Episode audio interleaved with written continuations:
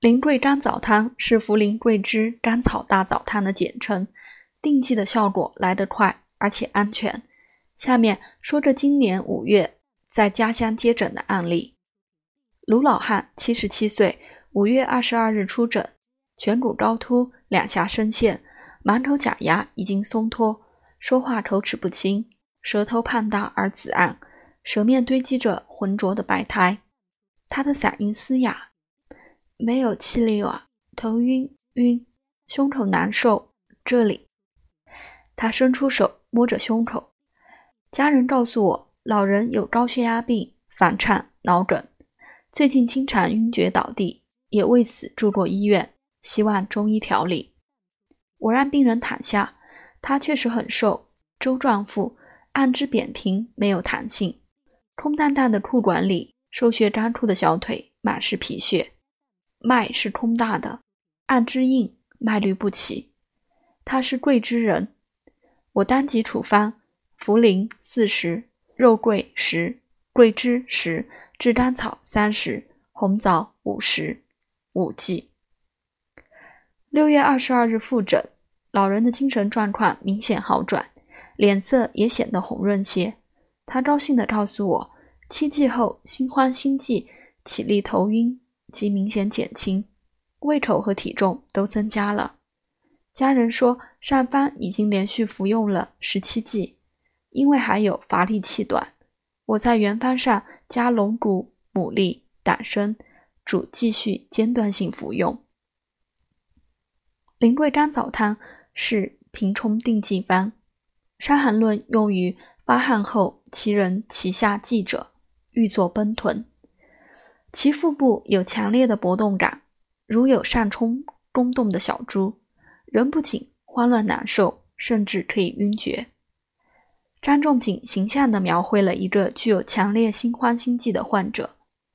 这种情况大多出现在循环系统疾病和精神神经系统疾病过程中，特别是心功能不全、房颤、心律不齐、低血压、动脉硬化、心脏瓣膜病等。这位老人以心悸晕厥为主诉，是严重的心脑血管疾病。从主治疾病谱对照，用茯苓桂枝甘草大枣汤是合适的。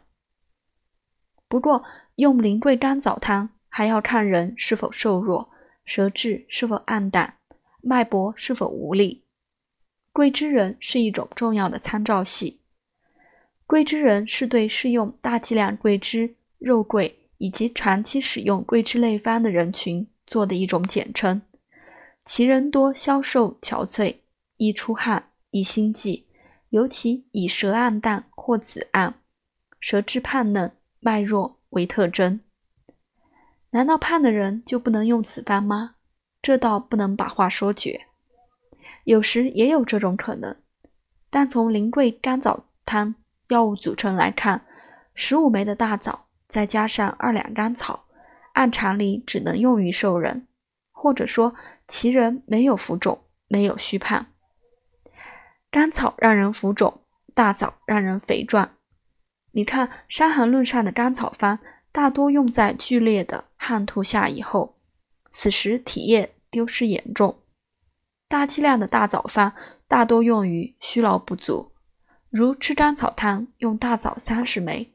属玉丸大枣用百枚。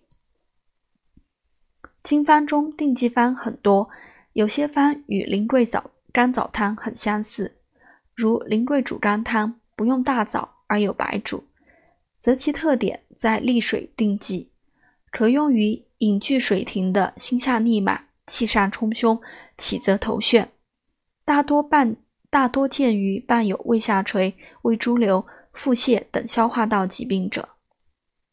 茯苓桂枝五味甘草汤也不用大枣，而有五味子，其特点在固脱定剂，可用于咳喘患者出现多唾口燥、脉微厥逆、面稀热如醉状、小便难、食腹冒时，这多是心肺疾病的虚脱之兆，支气管炎、支气管哮喘、肺气肿、低血压等多见。